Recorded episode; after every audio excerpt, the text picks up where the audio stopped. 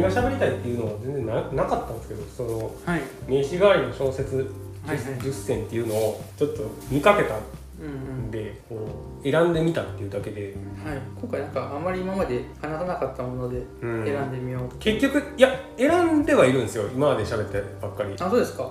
そうですね。なんかそのハッシュタグとかでででそういうツイッターの名刺代わりの小説10選メーカーみたいなのがあったんですよ。へえでそれで選んで Amazon の広告が貼れますよみたいな そういうメーカー。はいはい。あでそれでなんか一回作ってみたんであはい。結局こうそういうので選んだら、まあ、自分が今まで喋ってきたうん、うん、小説ばっかりになるんで、そうですね。そうですね。だからその中であんまり喋ってないやつのやつを中心に喋ればいいかなと思ったんですけど。うんうん、なんか名刺代わりっていうとやっぱり自分のすごい好きなものそうかなってなですねると思って、割と今まで結構喋ったなって思いました。そうですね。ん。いやなんかそうなると思います。なんかすでにそういう話はしてるんでうん。まあそれこそさっきの映画を早くで見る人たちがこうプロフィールにうん。こう書きたいみたいなそういうやつでしょ名刺代わりのなんとかみたいな感まあでもそういうのってやっぱりたまにすると面白いから。じのうん。だから結局僕は似たようなやつばっかりを選んでるんですけど。はいじゃあ先にコンさんからじゃあお願いします。じゃあ僕は、えー、と小説10選なんで、はい。えー順番にとりあえず言っていまあ順番は関係ないんですけど、はい。えー、と太宰治の、えー正義と美少」は僕前持って持って帰ってもらったやつかな。な何と美少でしたっ正義と美少け正義と。で、まあ、大組渡部で捕まえてはい。3人じゃんでノルウェーの森が村上春うん。失踪者カフカ。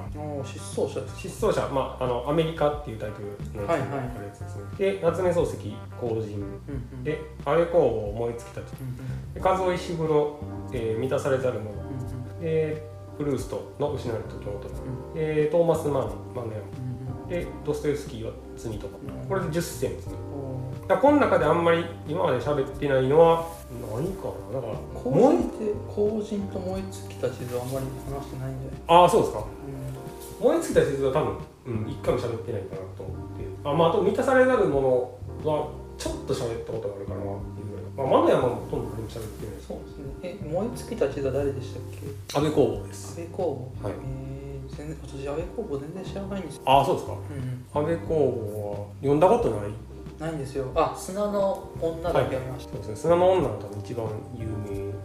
で岸田京子あそうなんですかドラマ？え映画です。かえー、割とあれですね。日本文学結構なんていうか入ってますね。そうですね。半分ぐらいかな。半半。日本文学をそんなに、うん、読んでる？まあでも半分ぐらいか。満たされざるものが、えっと、誰でしたっ数尾石黒です。けあ、数でしだから数尾石黒はいっぱい読んでてょはい。その中で、うん、一番こう引っかかったのが満たされてるものかなっていう感じかこうななんか面白かったって言ったらあのはいなんか執事のやつ。ああ日の名残。日の名残の方が面白かったんですけど。満たされざるものってどういう話なんでしたっけ？満たされざる者はなんかピアニストの人がなんか田舎に帰ってリサイタルをするみたいな話なんなんですけどほそのななんて言ったらいいんだろう。1000ページぐらいあるんですよ。あすごいですねめっちゃ分厚くて結構その思いつきで書かれてる感じなんですよね、はい。なんかみ数押し黒って基本的に全部プロットとか考えてから書く作家やったらしいんですけど満たされざる者に関してはもうずっと思いつきで何も考えずに書いていくって感じなんでこう前後の矛盾とかありまくるんですよえあの辻褄一切合わせてない感じでこう 読んでる時にすごいこうパニックになるんですよこの本なんか何書いてんのっていう感じでこう話だけどんどん流れていくけどさっきまでの登場人物が全然違う役割にどんどん変わっていったりとか主人公の立ち位置がどんどん変わっていったりとかたまたまさっき出てきた女の人が実は奥さんやったみたいな感じでどんどん なんか後で適当に話膨らんでいくんですよ。だからなんかこえ最後はいい感じにちゃんと着地するういやもうわけわからない。ですそんな実験的な。すごい変なそうだから多分他の本ではこんなんやったことないんちゃうかな。だからだからこんな長くなったんちゃうかなっていうぐらい、うーん。ちょっと異質なうん、これは、まあ、面白かった、うん、後から読んお振り返れば面白かったけど読んでる時はすごい苦痛やったっていう。まあでも第一印象がそういうものほどうん。やっぱり自分にとって大切なものにそうだからもう一回読むかっていうとでも読んだら多分全然また印象違うやろなと思うんですよとにかく長いし、話の内容覚えられへんし、うんうん。うん、わけわからない。えー。いつ頃読んだんですか？これはでも割と最近って言ってもまあ5年以内とかですかね。その前にあれですか日の名残とか私を話すだにとかそうですね。いわゆる代表作一通り読んでからその辺を読んでから、まあ、短編集のやつも結構。編集か。あまりイメージがない。不動石黒の短編集の何やっけな。野草曲集っていうタイトル。えは普通に良かったです。なんかそういう異色じゃなくて。まあどっちかっていうぐらいかな。でもこの満たされざるもののちょっとインパクトが強すぎて。うんあとはなんか結局こういうのに僕が上げたくなるのは、そういう難解というか他の人があんまり好きって言わへんやろなっていうやつをうんこう上げてみたっていうまあどっちもあるんですけどみんなが好きなやつかそうですなんか名詞代わりっていうのはなんというかそこから会話を広げるみたいなうん。役割があるとすれば、ちょっと引っかかりを持たせるようなものを選んだ方がうん。あそんな風に思います。だ作家は有名な作家ばっかりだし。確かに今聞いてちょっと話を聞きたかったのはぱり私の知ってるので言うとあれですよあの失踪者？はい。失踪者の話は今までしたことなかったですけど私も割と失踪者はあの好きなんではい。なんかちょっと河野さんがどういう感じで読んでたのかってみたいですけど。したことなかったです結構なんか。失踪者なんかなくないですか？審判審判とか城とかの話はしたけど失踪者ってうん。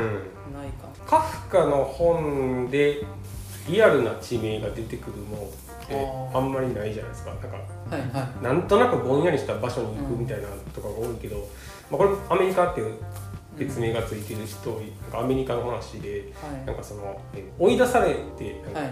こうそれこそあのニューヨークがニューヨークを経由して移民するみたいな話じゃないですか、うん。自由の女神が最初に見えてくるみたいなのあったとですあの船を降りる下りでめっちゃ長いとかね。15歳だから16歳ぐらいの男の子ですよね。そうなんか。カール・ロスマンだったかな。結構ひどい話で なんか内容としては。かなりなんかこうまあカフカの話大体そうなんですけど、はい。あのひどい目に遭う。うん。いろんな人からこうひどい目に遭わされるみたいな、うん。なんかこうクビになったりとかなんかそういうでこう放浪するみたいな話じゃないですか。うん。アメリカの中で。はい。なんかそのなんかこうまあカフカ大体そうなんですけど結構やっぱりこう心情的に自分が重なるんで この理不尽な目にあってこう苦しんでるうん内容が割とこの本は分かりやすかったんで。うんそうですね。そのシチュエーションやってなんかエレベーターボーイうんやってたりとか,、だから誤解されるシーンとかめっちゃ多いんで。うんなんかその辺とかも割と同調しやすい。僕は。なるほど。だからなんかそういうひどい目にあって最終的にすごい悲惨なことになるんですけど、うん。なんかその辺とかもなんかこう突き抜けてる感じがしていいな。なんか2人組の男にこき使われるんですよね。あーなんかちょっと細かくはも覚えてないんですけど最後まあサーカスに売られるっていうのが。そうそうなんかサーカス行くなんかあれって私は何で読みました？失踪者。僕は何やったっけな。うーん何で読んだかな。忘れましたけど。なんか私池内さんの個人前訳で確か読んではいはいはい。なんか多分ほあの断片的なやつの最後に載ってるようなはい。あのそう一応話として一回終わってでもなんか断片残ってるからみたいな付録でついてるようなうん。版で読んだんですけどそこで確かそういうなんかサーカスみたいなところに行って、うん。うんなんかっていうシーンがありましたね。結構それは印象深い。なんかこのいいことと嫌なことがこうすごい波があるんですよねそうですのね。作中で、あんからまた追い出されて。あの不安定な感じがすごい。でもあれじゃないですか。主人公がそのライ麦畑のポールデン君みたいにちょっとこう若者若者じゃないですか。はいはいそうです。そういうの結構好きなんじゃないですか？ああまあそうですね。そんなんも全然あると思います。結構いやまあひどい話っていうのでいいなっていう なかなかショックやったんで多分僕は大学生の時に読んでますけど、奏者も全然まあ読んで最近読んでないからう読み返したいですん、これはだからね新訳が出てくれたらね。そうですね。全然読むんですけどね。その法文社とかああ確かに。出てないのか。で出てないんだなんか審判は出てたんじゃないですかね。あそうですね。確か訴訟とかそれは読みましたね。それはもう言ってましたねそうですね総称で出てますね。うん、でもなんか多分そういう共通する部分は結構あるんで自分が好きな。えどういう共通？まあこの失踪者、まあ、まさにそうなんですけど燃え尽きた地図がはい。まあまあ失踪の話なんですよ。あの失踪した人を探しに行く側の話なんですけどでなんかその安倍公房は失失踪三部作っていうのがあって。へえそうなんですか。なんかそれ以外にもあるんですけど、はいやっぱ失踪は僕はちょっとテーマで 好きなテーマですね。基本的に。惹かれるんですか？そうですね。する側もそうだし多分その探す側としても、うん。あでも村上春樹はそういうタイプですもんね。村上春樹やったらそうですね。うん。どれが近いかな。スプートニクの恋人とかは多分近い。あ失踪っぽいやつ。あなるほど。まあ、あれも完全にほんまいなくなってしまう話ですけど失踪ものが好きです。法人はそういう話なんです法人は全ああまあ違うかな。法人法人はもっとなんか何やろ。法人は夏目漱石の後期三部作っていうのがあって、えっ、と「彼岸過ぎまで」っていうやつとはいはい。法人とあと「心」あこの3つが、はい。えっと晩年の三部作らしいんですよ。うん。で法人は多分そんなに有名じゃないやつなんですけどうんどどう言ったら僕は割と昔から好きな本に挙げててあのえっとね何に一番近いかな？フラニーとゾーイにめっちゃ近いです。フラニーとゾーイのゾーイ。ゾーイの方。へへへなんかその兄弟の話なんですよ基本的に。そのお兄さんが大学の先生でで次男がえっと何やろ。なんか、まあ、普通の主人公というか、えっと、語り手で。でお兄さんの奥さんと同級生なのかなうん。次男が。でお兄さんが次男と奥さんが仲いいんじゃないかみたいな感じでちょっと疑ってるみたいな。そういうとこから、まあ、始まるというか。うんはい。で途中でお兄さんがどんどんちょっとおかしくなっていくというかなんかこう神経衰弱みたいになっていって、うん。なんかこうしんどくなっていく話で。でお兄さんの親友の人が同じ大学の先生でいてその人に頼んでちょっと療養していってほしいみたいな感じでうん2人で旅行に行くんですよ。え兄弟でってことですか？いやお兄さんの友達と,、あえー、と親親友とお兄さんと2人でなんかその温泉かなんか山の方に行って旅行していってでそのお兄さんの親友にお兄さんの状態をどうなってるか聞いてほしいみたいな感じでその次男に頼むんですよでお兄さんが今実はどういう状態なのかみたいな話をその親友の人から手紙でもらうっていううんそういう感じの流れですね。面白そうですね。それだけ。最初の方だから全然違うんですよ。その兄嫁とはい。弟の話ばっかりなんで。なんかその和歌山とかに家族旅行行ってその次男と兄嫁だけ取り残されなんか嵐かなんかで。うん。でなんかこう一夜過ごしてしまうあけど別になんかそんな長長男の嫁やからなんかあるわけでもないけどなんかあったんじゃないかっていうような 疑ってたりとかなんかそういう中でお兄さんがどんどんなんか疲れていって。でもお兄さんの悩みっていうのはどこにあったのかみたいな話がこうどんどん最後テーマになっていく。暗いですね。暗いですね。でもなんか僕はこの内容はすごい共感するというか。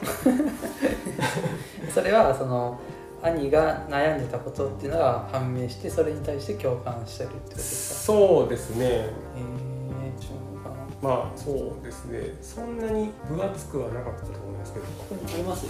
あったかな？結構僕はそれは56回読んでますね。あそれはすごいですね。なんかそのお兄さんが何に悩んでるのかみたいな話をずっと書いてるんですけどわけわかんないんですよ。でその聞いてるそのお兄さんの友達もはい。あんまよく分かってないんですよ。こういうことを言ってるけど自分にはちょっと難しくて理解できないことみたいなことを言ってるんですよ。でそれをこう手紙を読んでる弟もあんまよく分かってないんですよ。で自分読者としてもあんまよく分からんなと思って気になってもう一回読むって感じ。これはどういうことなのかなっていうことをなんかお兄さんがずっと言っててそのなんかそのお坊さん昔のお坊さんの話を聞いて王さんが悟りを開いたこういきさつみたいなのを聞いてそれをすごい憧れてるみたいなことを言ってて。なんか確かにフラミンとそういうっぽい。で自分はなんかこのなんやろその境地があるっていうのは知ってるけど生き方が分からんからその生き方をすごいずっとなんか悩んでるみたいな話を。それがねこうどういうことなのかなと思いながらこう繰り返し読んでたっていう感じ。今まで河野さんが挙げたものを見ると割と暗めが多いかなって感じしますけどね。そうですね。あんまりだからこまあ別に失われた時はそうでもないけどううん。割と失われた時はもとみたいなもんあの読みましたって言いたいだけってやつですよね、まあでもあの確かに話としては盛り上がるから。そうだから喋れる人がいたら喋りたいってやつじゃないですか、うん。こう読んだ人と、うんうん私考えた時にその、はい。ここで話題になってないやつで選んだ方がいいのかなと思ってはいはい。それで一回選んだんですよね。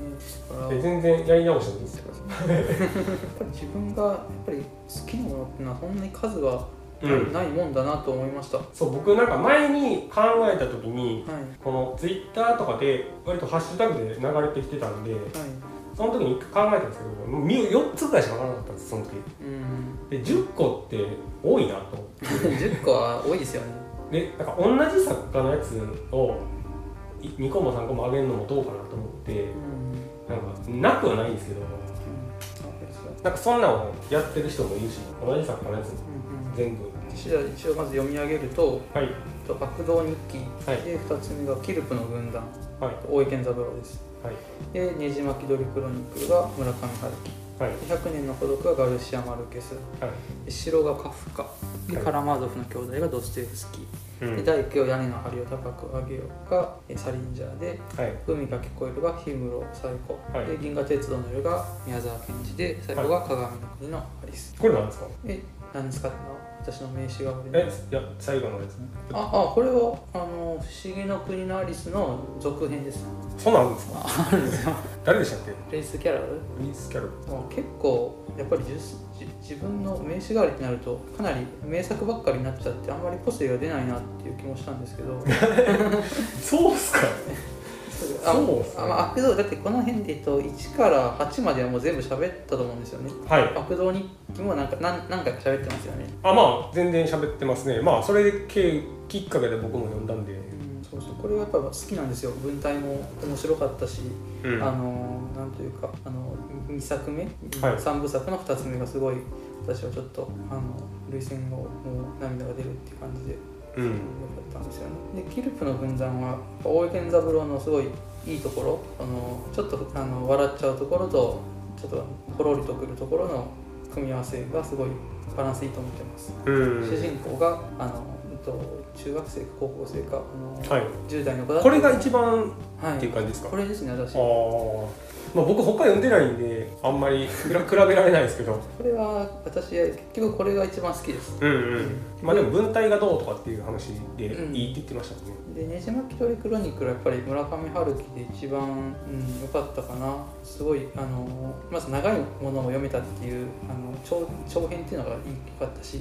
うん。いろんな文体使ってその聞き分けてるのも野心的なもので評価してうん。でも100年の孤独はやっぱりなんというかこういうむちゃくちゃな話っていうのも、うん、中ではやっぱりこれが一番多いかな。あんまり読んでないですもんね。なんかこういう話って他にあんのかなっていうぐらい。あそう私これであの今回あのその今挙げたもの以外で選んでたっていうものがあるんですよね。はい。それの中であの安倍一茂の「と新セミヤ」っていう小説があるんですよ。はい。それも結構私はあの面白かったんですよ。はい。で割となんか新セミヤ今ちょっと久しぶりにどんな話だったかなっていうのをちょっと復習でウィキペディア見てたらなんかあのガルシア・マルケスに割と似てるみたいなあ書き方さあれてますね。ガルシア・マルケスの「100年の孤独」や、えーフォークナーの、えーサーガの影響もあるみたいなうん。新鮮味っていうのもまあここではちょっと今外れてますけどかなり好きな小説です。うー。ん結構長いんですよね。長くていろんな人が50人を超える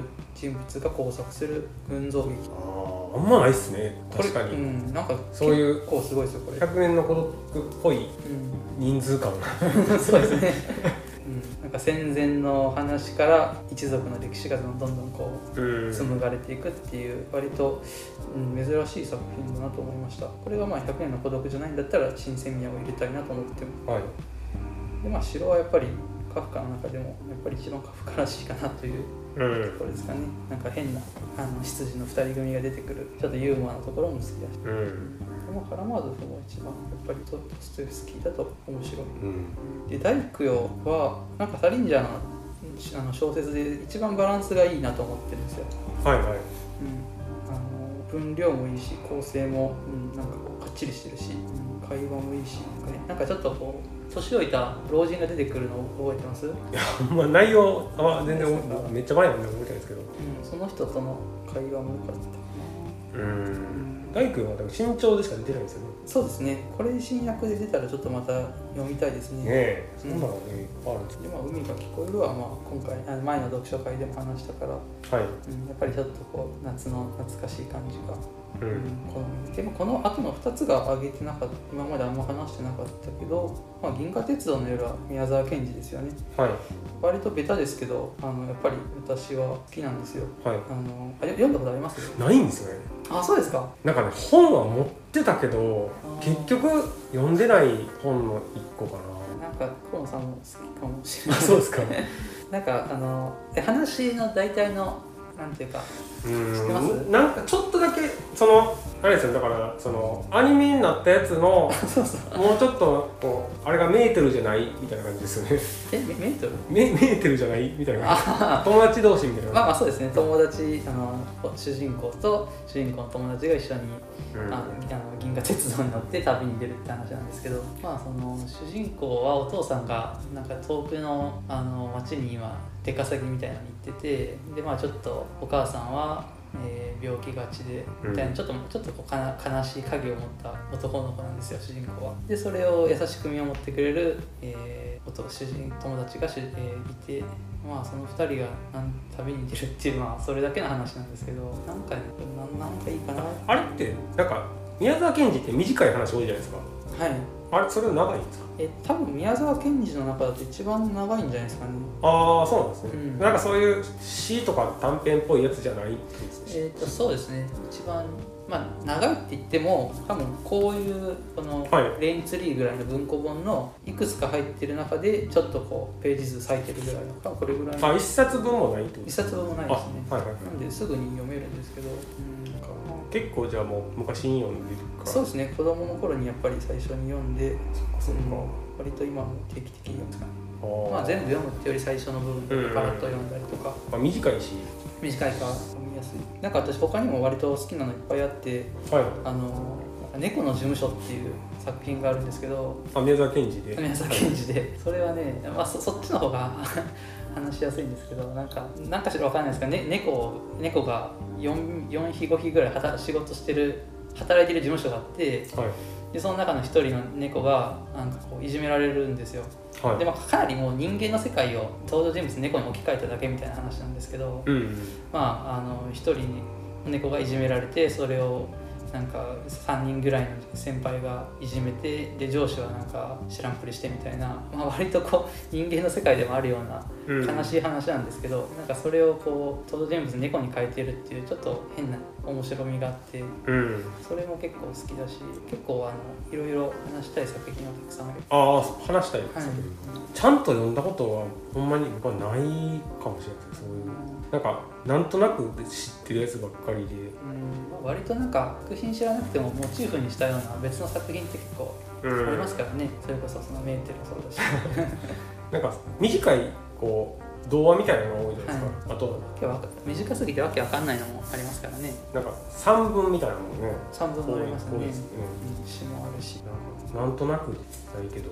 でもやっぱり「銀河鉄道の夜」っていう長編とか長編うん。そんなに多くないんですけど、長編はやっぱり読むといいんじゃないですかね、うん。あのポラーノの広場っていうのも割とあの、まあ、それも短いですけど割とストーリーもあってあの宮沢賢治の世界観がすごい出てると思う。うん。一回その花巻っていうところになんか宮沢賢治美術館みたいなのがあるんですよ。記念館みたいな、そこ行ってみたいなって思ってます。うん。え場所はどこですか？花巻岩手あそういうのね。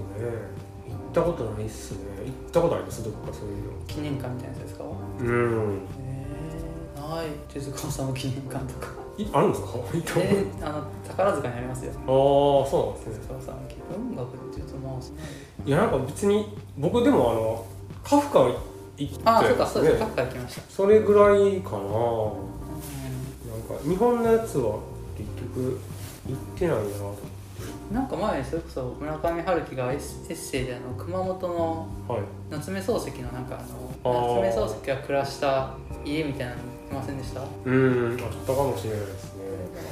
面白そうだし。いや僕はずっとあのまあ初めて読んだ時とか若い時にこの太宰治記念館は行きたいと思ってて、はいはい。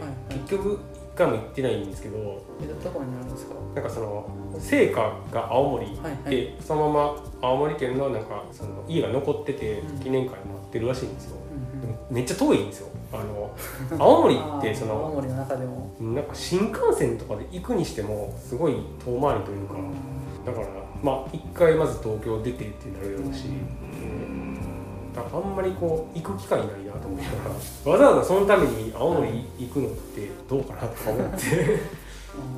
東京はあの多摩川とかはい三鷹にお墓があったりはいしますよね、あそっちの方が行きやすいですね、僕はなんかそれがその多摩川までは行ったんですけどうん、場所分からなくてなんか。多摩川があるんですか？いやお墓とか。多摩川上水、うん、玉川上水です。ね、結局なんかこううろうろだけして帰ってきたから。えー、結構なんかこう有名で見つか見つけられそうだけど。そうなんですよね。でも結構歩いたけどねあんまり分からなかったです。よそれは高校生。高校生の時高校生の時に行割ったことあるんですよ。だからなんかうんまあでもあんまり存在は知らないですよ。そもそも記念館的なやつがあるのかっていう。のだから行くにも全然。青森に行ったら結構ななんか大旅行で楽しそうですけどね。太宰治が「津軽」っていうはい。こう故郷に帰る本を書いてるんですよ。はいはい。それこそあの自伝的なこう小説みたいな感じではい。もし自分が言ってるっていう内容なんですよ、でうん。あの自分の乳母というかうん。お手伝いさんに育てられてたんでうん。その人にこう再会するみたいな話なんですけど、うん。まあエッセイじゃないけど、まあ、ほぼ半分うんエッセイの小説みたいな詩小説みたいな話でうん。なんかそれに沿って青森回るみたいな人は絶対いると思うんですよ。なんか津軽津軽っていうタイトルでね、はいはい。だからそういうのはやってる人はいると思うんですよ。えなかなかこうマニアックというか、ーでもなんか夏休みの旅行とかすごい楽しそうじゃないですか。なんかちょっとローカル線みたいなのになって。そう。ですね。まあ好きな人は全然うん一人とかでやってると読みながらなん。か回ってる人とか絶対いると思うんですよ。うんだから意外とだからそれはまあ成果がちゃんと残ってるからうん。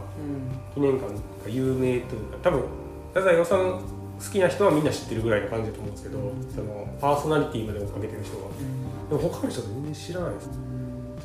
なんかそのえっとねこの間そのずっとあのささみ駅とか読んでて、はい。そのえっと谷崎の家があそのまあささみ駅モデルになった家がその記念館になってるみたいな話はあるけどあの人結構引っ越ししまくってるんで、うん。なんかそのそんなこう なんていうんですかその家そんなっていう感じかなって僕は思ったんですよ。なんかでそこまで行くほど読んでないしまだ。それは芦屋のあの記念館ですか？あそうそうそうそう。だから芦屋に行ったらそんなのあるなっていうのはうん。こうウィキペディアかなんかで知りましたね。なので最後の、えっと、鏡の国のアリスははい。これこそあれですよ。あのあの私の中二の思い出ですけどあの、はい。漫画で「アームズ」ってあったの知ってます？あありますね。あのあれめっちゃあの中二漫画って言われてるじゃないですか。言われてるんですよ。皆川良二なんか名前やったのかな？あのすごい流行りましたね当時。めっちゃあそう皆川良二ですね、はい。あの本当に中学生が喜ぶようなあのかあのなんていうかすごいこう。あれはだからネットミームじゃないけど当時からそうあのあれでしょ？力が欲しいから。あそうそうそうそう。そうで私は割とあの真面目にかっこいいと思ってて、はい。であの漫画ってあの不思議な国のアリスを結構モチーフにあー。の使ってるんんですよ。そうなんですか？ウサギが出てきたの覚えてますけど。もういっぱい出てきますよ。他にも。あの多分ジャバオクってやつとかあそれも？とか。えアリスに出てくるんです出てくるんですよ。あ鏡の国に出てくるんですよ。かへえであ今でも他に三月うさぎとかあのイカレ帽子屋とかも出てくると思いますけどうん。なんかそういうのをまあもともと「不思議の国のアリス」は読んだことあったけど、はい。あのアームズで使われている他のキャラクターのことも知りたくてえっと鏡の国読んだんですよ。アームズきっかけ？アームズきっかけです、ええ全然知らない。僕漫画途中まで読んでましたけど、はい。なんかめっちゃ長いじゃないですかあれ。そうですね。20巻。多分途中で多分追っかけんでややめててうん元ネタがあるっていうのは全然知らなかったあですね。そうですか、うん、なんかそれで私は読んだんですよね。はい。であれ？なんか鏡の国はなんかあのチェスをモチーフにしたあの小説の構成をしてるんですよはい。なんかこうアリスがあの最終的にチェックメイトするまでのあのチェックメイトするまでの話がこういい感じにこうストーリーになってるっていうような感じではい。例えば赤の女王はこうすごい猛然とこう走るみたいなキャラクターで出てくるんですけどうん。だから多分チェスの駒の動きとしてクイーンってそういう動きをするみたいな。でそういう割とあのチェスのあの駒の動きと登場人物のキャラクターの動きが対応してるっていう割とこうなんていうかかっちりした構成だったんですね。はい。不思議の国のアリスはもっとこうナンセンスな感じだったけどうん。鏡の国の方はそういう制約チェスっていうルールの制約のもとに作品を組み立てててはい割とそのアームズきっかけだったけど普通に小説としても面白かったんですよ。全然違うんですよねでも。か不思議の国とですか？アームズ。あアームズは違いますよ。アームズは単純にキャラクターをあの使ってるだけなんではい。そんなにここう話は関係ない。話は関係ない。まあちょっとあるっちゃあるけどまあほまあないないでいいと思います。もう戦うやつですからね。うんそうそうそう。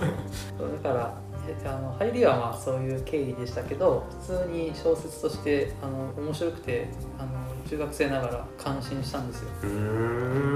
で、まあ、それもあって改めて「不思議の国のアリス」を読み返したりしてるとあの私結構あの挿絵が好きだっていう話を何回はいはいかしているじゃないですか、で「不思議の国のアリス」は挿絵よく出てくるんですけど、ううん、なんかその辺りから割と挿絵も意識してみるとディケンズも好きだしんうん。なんかドン・キホーテとかでもよく使われるしなんかそういうのであのいい入り口になったなっていうのが鏡の国のアリスうー。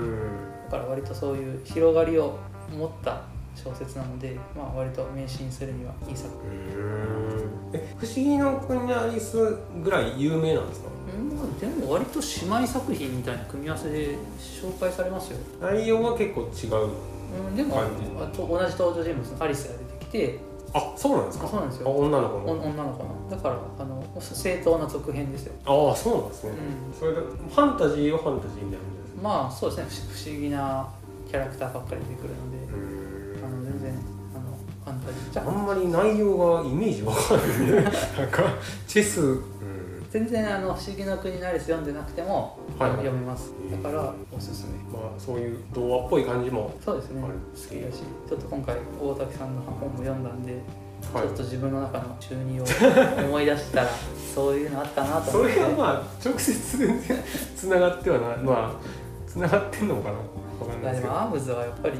すごい衝撃でしたよ。かかっこいいと思いましたよ私。シンプルにああそう。まあそうですね。中二病的な扱いなんですかね。うん。なんかそういう中二病みたいに言われる前に読んでたから、本当にあのシンプルにかっこいいと思ってました。なんなんやろな。そんなんあるかな。なんか黒歴史みたいなのねもっとこう喋れないようなのしかないかな あそうですね。なんかなんかそういう作品とかなんかそれこそうんこうなんやろ本読む人とか小説読む人とかは割と太宰治とかは黒歴史っていうか中二病の権限みたいなところがあるんでま あんまり好きって言えない作家のなんか一つやったんですけどももともと扱いとして自分がっていうよりもはい。なんかその辺とかもあんま変わってきてるしな今と。又吉が太宰さんはなんか村上春樹とかもそうじゃないですか。なんかああまあちょっとねこうハルキスト以降あんまり村上春樹好きっていうの恥ずかしいみたいなのがあったけどなんかもう一周回ってるじゃないですかそれも。うん。まあ今は別にそんなこと言われないんじゃないですか。うーん。そうなんかほんまこうまあでも思ってる人はいると思うんですけど村上春樹好きってうんどうなんみたいなけどなんか別になんかまあそれぞれやしみたいなうん。あると思う。か意外とあんまりそういうのないなと思ってまあだんだん黒歴史扱いされてたものが別にそうでもなくなってきたというか、うーん。まあ、そういう揶揄するなんかまあ そうなんですけどうん。何だっけなんかそのなんかちょっと前にこうブックライフトークの話をしてたじゃないですか、えー、アトロクでこう、ああはいはい。本の歴史なんか自分の読んできた本の歴史みたいな話で、なんかその中でこう喋ってはったやつでこう幕末が黒歴史みたいな。ああなんか言ってました話あったじゃないですか。なんかそういうのとかも なんかなんか人によってはあると思うんですけどこう自分にとってあんまりこうさらけ出したくない過去に好きやったやつとか。でもなんかあんまりこう自分思い返してもなんかそんなに思い出せないです。うん。あでもちょっと僕はやっぱり高校生の時の太宰治にハマってた度合いは結構異常やったんで その だからそれはうんやりすぎやったかなと思いますね。じゃあ高校の時の友達とかに会ったら「お前あの時太宰好きだったよな」みたいに言われるぐらい多分知らないと思いますね。あの言ってはないんで。ねかじゃあいいじゃないですか。でも時計とか持ってましたもん。太宰治。なんか それみんなにバレてるんじゃないですか？いやいやしてないしてない。してないですか？してないですけどあの新潮文庫のこうあはいはい。文庫の端を集めたら文豪ウォッチがもらえるっていうありましたね。お送れば、はい。それで僕太宰治ウォッチ持ってたんですよ。で、まあ、しかもそれ僕その当時の彼女にあげたんですよ。あそれはそれはちょっとそうそう。だからそう結構それはうん何やろやりすぎてたなと思うんですけどね今となっては。だからそあとそのえっ、とね「富岳百景」っていう、はいはい。短編の中に出てくる宿が出てくるんですよ。富士山が見えるはいはい。宿があって、うん。そこも僕行ったんですよへその玉川上水も行ってるし、はい。結構なんかもうなんか何やろファンみたいな感じになったんで その高校生の時に。ええあれと何県にあるんですか？あれはだからなんか山いやそれこそ見えるとこなんで山梨とか静岡とかその辺と思うんですけど。へえ忘れて全然覚えてないんですよね。昔すぎていえ泊まったってことですか？や通り過ぎただけです。あのそういうなんていうんですかね街道沿いのなんかそういう茶店みたいなところなんで泊まれはないんですね今は。うん。昔はそうやってなんか滞在できたけど、うんうん、太宰治辞典っていう本持ってたんですよ。それがなんか3000円ぐらいするんですよね。それそう、まあ、それこそ高校生ぐらいの時買って、めっちゃハマってますね。うん、全然読んでないんですけどそれは。当時はだからすごい、うん、しかもだからちょっとこう痛いファンってはい。こう他の作品読んでないんですよね、え太宰以外のってことですか？うんまあ、僕は読んでたんですけどでもやっぱ少なかったですね。ああまあ、うん。そういうのよくこう村上春樹のファンは村上春樹読んでねとか。だからそれにちょっと近かった。うん。そんなそれはまあ黒歴史って言うほどではないけどそんな言わないですね人には。なんかこうネタ話として言えるぐらいのそうですね。やつかな。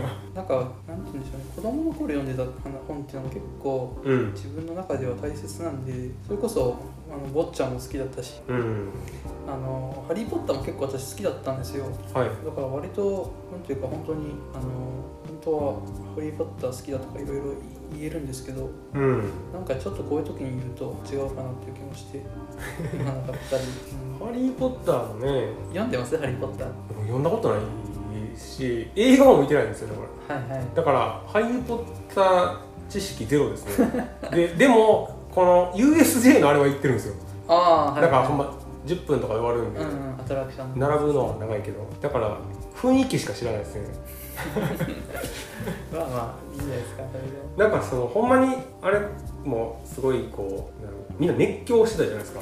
熱狂してましたね。子供とかが特に。はい、その発売日並んだりとかあのアメリカとかは特に、うん。だからあこういう感じなんやなっていうのは知ってるけど、うん。だから世代とかもあるやろうな僕でも高校の時とかに結構もう読んでる人がハマってたし、私は小中とかの頃だったから、うん。うん、すごいドハマりしてました。でもだんだんあれ出るあの間隔が長くなってきてはいはい。最終話が出る最終巻が出る頃にはちょっともうなんというか熱も冷めてるみたいなところもあったんですけど、長いですからね。長いめっちゃ多いでしょだって。7巻ぐらいあるのかな。まあでも最終的には後で追いかけてまた読み返して、うん、やっぱり面白かったし、うん。そういうのねそういう名詞代わりの本でよく挙げられがちな本ってなんか傾向あるんですかね。ええどうなんですかね。名名作になっちゃいそうだけどなんかこう自分がそれを僕ツイッターにそれ投稿したんですけどはい。割と反応する人が多くてあだから書いてる人はいっぱいいんねんなと思ったんですそういうの。ハッシュタグとかで見てみたら結構あるのかな、まあ、いろんな人がいると思うからあんまりこう一概には傾向とかちょっとわかんないですけど。まあでも新しいのをこれを今書いてる。まあでもバラバラですねやっぱり。自分の好きなジャンルに偏るっていう感じでしょうね。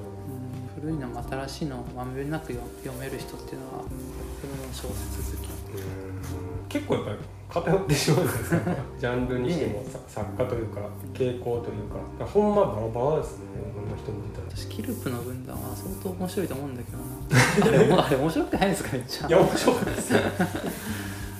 だからユーモアよりがまあ半分ぐらいですかね。そうですね。選ぶ基準としては、うん、結構やっぱり面白さあのユーモアっていうのは結構あるし、登場人物に子供がいるっていうのも結構あのポイントとして出てきる。うんキルプの軍団はなんかそういうつもりで書いてんのかちょっと分かんないですけどね。ちょ っとあの人はなんか 面白がってるとこは偶発的なユーモアになってんのか。読めないところがあるんで。うん。だからそういう海が聞こえるとかは全然そういうネタ要素はないですけど、ああそうですね、うん、まあ悪道日記も全然ない、まあ、船の方とかはねちょっと面白ポイントがやっぱどうしても出てくるしわけわからなさとか。ペンのことか面白いな。なんか真面目やけど。